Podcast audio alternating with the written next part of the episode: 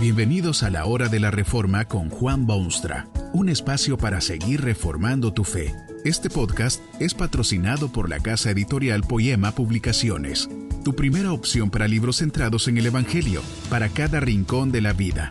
Para ver los nuevos libros de este mes, visita nuestra página www.poema.co. Ahora escuchemos a Juan Boonstra con el programa de hoy. Esta conferencia se titula Predicador sin vergüenza y está basada en las palabras bíblicas de Romanos 1.16. Porque no me avergüenzo del Evangelio, porque es poder de Dios para salvación a todo aquel que cree.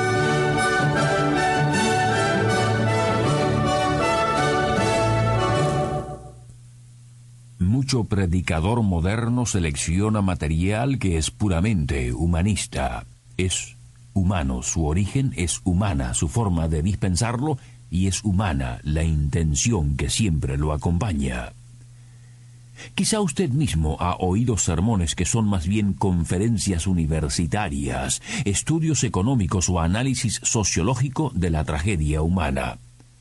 Nada hay de malo en clases dictadas en aulas de universidad, ni en estudios de proyección económica, ni en estadísticas que demuestren el dolor y agonía del hombre moderno. Todas estas cosas necesitan acentuarse en medida creciente porque la sociedad se hace cada día más compleja y el problema humano adquiere nuevos aspectos. Pero lo triste es que se utilice el púlpito para hacer tales aseveraciones y proclamar estos estudios. Quien prefiere los análisis sociológicos no debe asignarse a sí mismo el papel de profeta divino o predicador oficial. Con el más hondo y sentido respeto debe afirmarse que todas estas actividades son humana sabiduría, aquella sabiduría que sacaba de quicios al más grande defensor de las verdades de Dios en la tierra.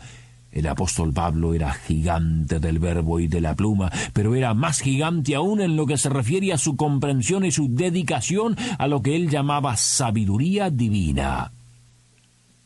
Cuando escribió a los corintios les decía que cuando fui a predicarles el mensaje de Dios, no fui con excelencia de palabras o de sabiduría. Y luego agrega que lo había hecho para que vuestra fe no esté fundada en la sabiduría de los hombres, sino en el poder de Dios. Pablo era predicador de los grandes centros urbanos de su tiempo. Había predicado en Atenas, ciudad máxima de la filosofía y de las letras mundiales había predicado en Efeso, ciudad máxima de la cultura universal y de belleza incomparable. Y su sueño fue llegar con su mensaje a la ciudad de Roma, ciudad máxima del poder y de la fuerza. Y allí llegó en la providencia de Dios, y allí predicó su mensaje, y cuando les escribió más tarde a los habitantes de aquella metrópolis, esto es lo que les dice porque no me avergüenzo del Evangelio, predicador sin vergüenza, porque es poder de Dios para salvación a todo aquel que cree. No tenía vergüenza alguna este predicador porque proclamaba un mensaje de poder. Los romanos especialmente podían entender aquel lenguaje, poder de Dios. Ellos eran los amos del mundo, los dueños del poder, el monopolio de la fuerza. Pero todo ese poder, económico, militar, político, intelectual, no podía compararse con el poder de Dios que Pablo proclamó con todo su avance filosófico y su sistema de relaciones personales, con su excepcional sentido del derecho y su gobierno ejemplar, el imperio romano carecía de la dinámica necesaria para limpiar sus barrios sucios y los puertos de su imperio, para poner término a la crueldad de sus anfiteatros y la desgracia de su régimen de esclavitud. Pero Pablo creía en lo profundo de su ser que él poseía el secreto que podría transformar la iniquidad romana en la belleza del cristianismo. Ese secreto era el Evangelio del Señor Jesucristo. Lo predicó incansablemente y sin vergüenza porque era poder de Dios para salvación de todo aquel que cree. Este mensaje de sabiduría divina Pablo lo consideraba, en primer lugar, aceptable.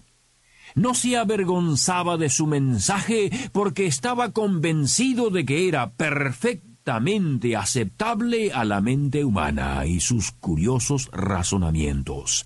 Con osadía se presentó ante los gigantes intelectuales de Atenas para darles a conocer ese Evangelio extraordinario.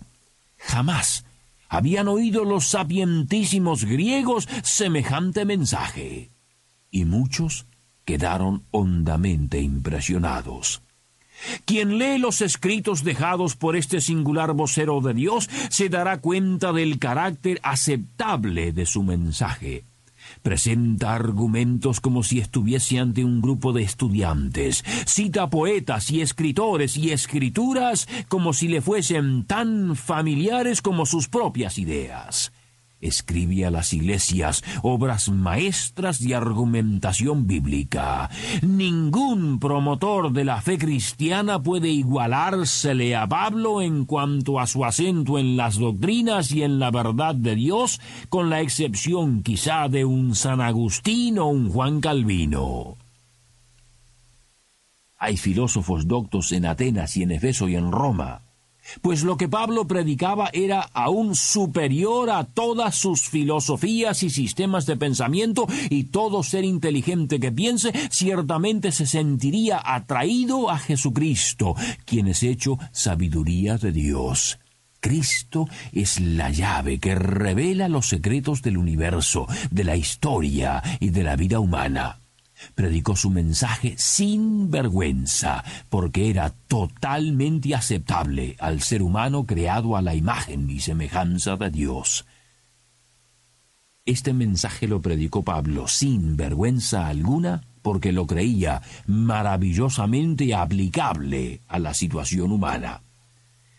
¿Cómo ha de convencer el predicador a sus oyentes si no está plenamente convencido de que su mensaje es aplicable a ellos? Pablo lo predicó con la convicción ciertísima de que no había mejor solución al problema mortal de sus contemporáneos. Había un decaimiento general. Las instituciones vigorosas del mundo estaban débiles. Había corrupción por todas partes, deshonestidad, robos, sexualismo animal, falta de respeto por los demás. Para todo ello, la única e imperativa solución es el mensaje potente de Jesucristo como Salvador y Señor. Cuán triste es ver estos predicadores modernos que creen aparentemente que el hombre moral puede producirse de alguna otra manera. La historia misma demuestra que era el mensaje de Pablo, que es el mensaje bíblico, lo que transformó míseros pecadores en maravillosos creyentes e hijos de Dios. Si hay esperanzas para el mundo de hoy y sus masas, es a este mensaje de Dios que debe prestarse atención. Únicamente cuando el poder de Dios y de su Hijo Jesucristo intervienen en la vida humana, podrán esperarse mejorías morales y un progreso humano hacia niveles más elevados. Estos son tiempos de singular confusión en la mente del hombre, ideologías de las más raras virtudes y los más extravagantes orígenes se presentan ante la mente moderna reclamando atención. Sectas de todo tipo, religiones humanistas, inventos de mentes fatigadas e imposiciones de gurús y líderes y consejeros del espíritu, el alma del hombre se cansa de su materialismo y de su abundancia y se vuelca hacia esas cosas fantasmagóricas que por lo menos lo distraen de su tedio. Afuera con todos esos mensajes baratos que surgen de la pusilánime pero productivamente del hombre. Si no se proclama el poder de Dios para salvación, mejor es guardar silencio. El más docto profesor y el más inquieto estudiante pueden hallar solución a sus dilemas en el mensaje del cual orgullosamente podía Pablo decir, no me avergüenzo. Pero había otra calidad en el mensaje del predicador sin vergüenza. Esta es la virtud que lo hace superior a todos los demás mensajes que circulan por el mundo, porque no hay mensaje alguno en todo el universo que tenga estas características tan urgentemente necesarias en su mundo. No es solamente aceptable al hombre existencial y aplicable a su situación, sino que es también un mensaje renovador. Pablo lo sabía por experiencia. Una vez había sido esclavo de equívocas ideas y se había hecho perseguidor sanguinario de lo mejor que hay en el mundo. Sí se avergonzaba de aquellos tiempos y de aquel grande error en su vida, cuando iba en búsqueda de cristianos para ponerlos en la cárcel. Pero es que en aquel entonces no había conocido aún ese poder renovador del mensaje del Evangelio. A un grupo que había sido renovado por su mensaje le escribe luego, En otro tiempo erais tinieblas, mas ahora sois luz en el Señor. Y a los colosenses les escribe de fornicación, impureza, pasiones desordenadas, malos deseos y avaricia, y les dice que esas eran las cosas en las cuales ellos un día anduvieron, pero por el poder del mensaje de Jesucristo, aquellos ruines ejemplares de la raza humana pasaron a ser santos y fieles hermanos en Cristo. ¿Cómo es el mensaje que usted oye? Si no es el mensaje poderoso que Pablo predicó sin descanso, no vale la pena que usted le preste atención y pierda su tiempo si no es aceptable dentro de los lineamientos estrictamente bíblicos, no es tampoco lo que usted necesita en esta vida compleja. Si no es aplicable a su situación personal, con sus costumbres y su pecado personal y su peligrosísimo destino eterno, no le conviene a usted escucharlo porque será un opio que lo pacifica mientras lo llevan a la destrucción. Lo que usted necesita es el Evangelio regenerador.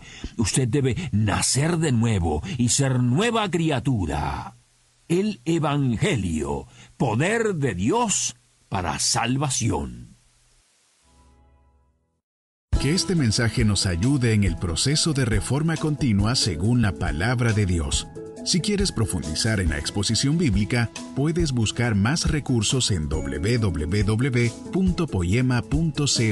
Allí encontrarás libros que te ayuden a entender la palabra de Dios y aplicarla a tu vida. Poema, el Evangelio para cada rincón de la vida. Nos vemos en el próximo episodio de La Hora de la Reforma con Juan Bonstra.